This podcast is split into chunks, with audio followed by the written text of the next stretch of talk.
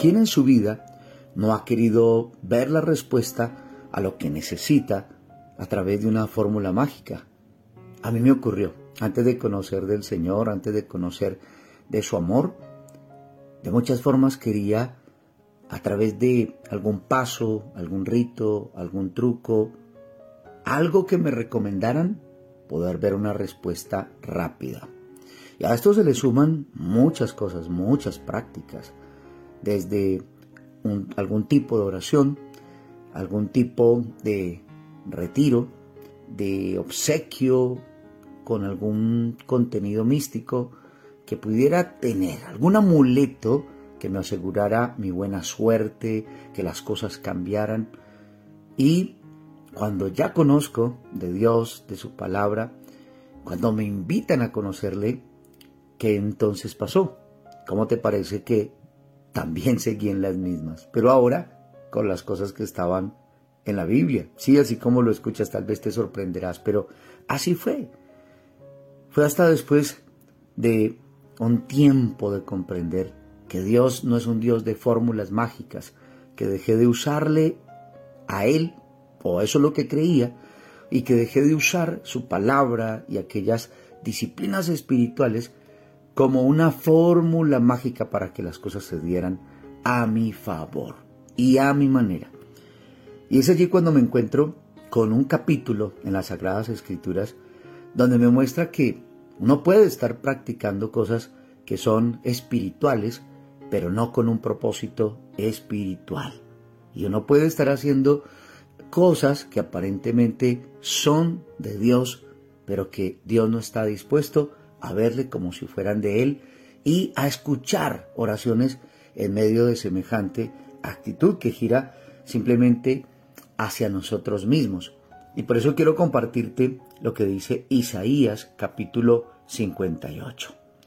Dice a partir del versículo 2, sin embargo se hacen los piadosos, vienen al templo todos los días y parecen estar encantados de aprender todo sobre mí. Actúan como una nación justa, que nunca abandonaría las leyes de su Dios. Me piden que actúe a su favor, fingiendo que quieren estar cerca de mí. Hemos ayunado delante de ti, dicen ellos. ¿Por qué no te impresionamos? Hemos sido muy severos con nosotros mismos y ni siquiera te das cuenta. Es ese tipo de persona que quiere sorprender a Dios. Cuando te digo que a mí me pasó y que antes sin Dios lo hacía de maneras lejos de Él, con algún tipo de práctica, lejos de su palabra, con algún tipo de misticismo, pero ahora conociéndole, a mí me ocurrió, hacía ayunos para lograr algo, hacía oraciones, pagaba sacrificios, pero ocurría algo en mi vida personal, en mi vida privada, en mi corazón, que no se ponía de acuerdo con Dios. Y es aquí cuando Dios responde a esta queja de este pueblo que le dice a Dios, ¿por qué no te impresionamos? Y mira lo que sigue diciendo allí a partir del versículo 3 de Isaías 58. Les diré por qué. Les contesto. Es porque ayunan para complacerse a sí mismos. Aun mientras ayunan, oprimen a sus trabajadores.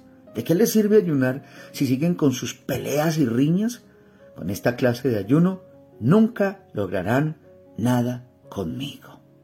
Ustedes se humillan al hacer penitencia por pura fórmula. Inclinan la cabeza como cañas en el viento, se visten de tela áspera y se cubren de cenizas. ¿A eso le llaman ayunar? ¿Realmente creen que eso agrada al Señor? No. Esta es la clase de ayuno que quiero. Pongan en libertad a los que están encarcelados injustamente. Alivien la carga de los que trabajan para ustedes.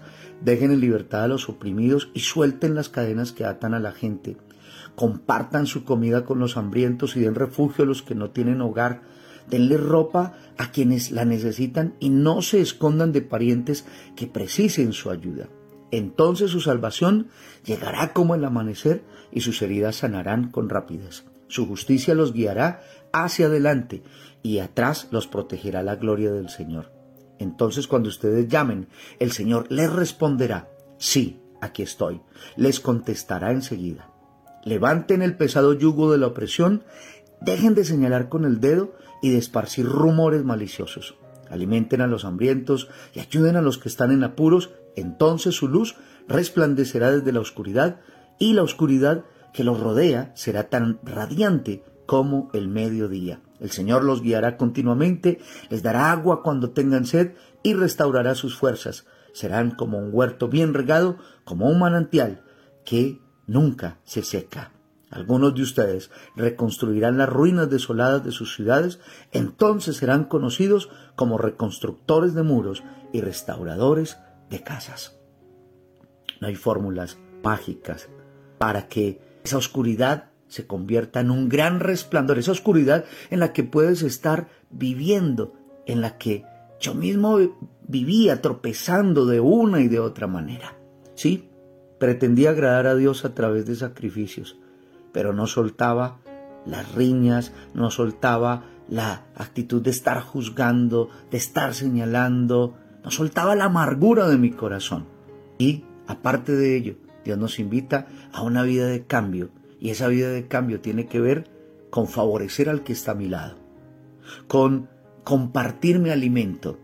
Esa vida de cambio tiene que ver con que todo debe estar girando alrededor de mi vida y comience entonces a impactar a los demás, a transformar mi entorno, a beneficiar la comunidad donde Dios me ha colocado. Yo te invito para que oremos, le demos gracias a Dios y le digamos a Dios, Señor, perdóname por creer que contigo se podía con algún tipo de fórmula mágica, incluyendo prácticas que dice tu palabra como una fórmula, cuando no es así. Tú quieres que en realidad mi corazón esté dispuesto a agradarte. Señor, hoy nos acercamos a ti con una actitud diferente. A veces nos hemos acercado a ti para que tú hagas algo a favor nuestro. Como lo dice tu palabra, ustedes no ayunan para agradarme, ustedes ayunan, para complacerse a sí mismos.